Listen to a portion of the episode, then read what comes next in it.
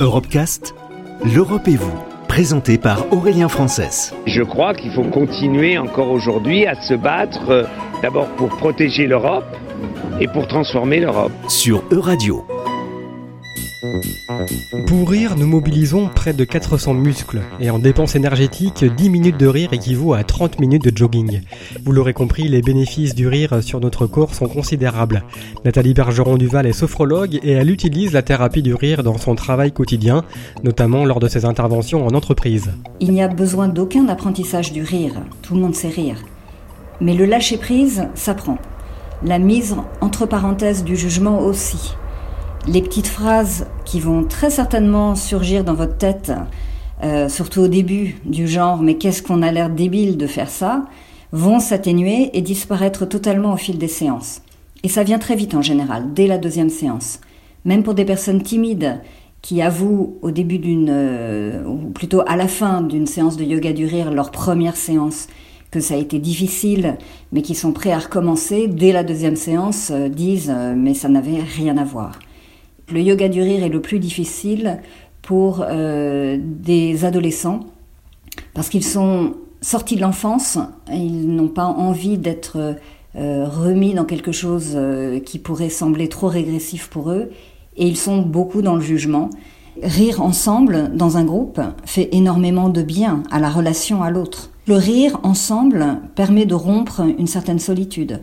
Et les statistiques sont assez parlantes d'ailleurs. Dans les années 50, on riait en moyenne 18 minutes par jour en Occident. Aujourd'hui, on rit moins de 2 minutes par jour. Alors que les études médicales disent qu'il faudrait rire 10 à 15 minutes par jour en continu pour rester en bonne santé. Et en général, on rit plus dans un pays pauvre qu'un pays riche. À croire que la capacité à rire est inversement proportionnelle au niveau de développement économique d'un pays. Le rire ne remplace pas des médicaments. Euh, par contre, le rire aide très certainement à construire un terrain physique et mental chez une personne qui est propice à la guérison. Et il n'y a aucun effet secondaire, disons nocif, au rire, au contraire. D'ailleurs, en 1964, c'est un journaliste américain, un certain Norman Cousin, qui le premier a expérimenté sur lui-même l'impact du guérir sur sa propre guérison.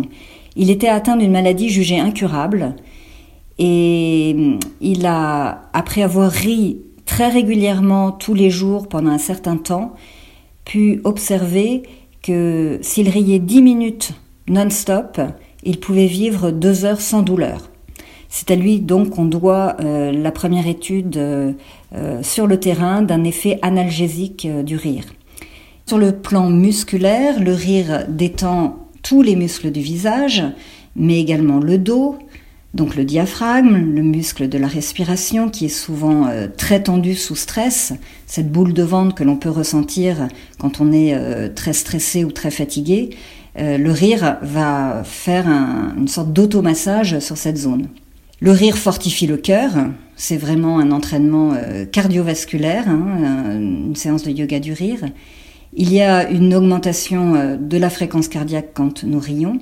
Pour le cerveau, un rire forcé ou naturel crée la même production hormonale. Retrouvez l'intégralité des Europecast sur euradio.fr.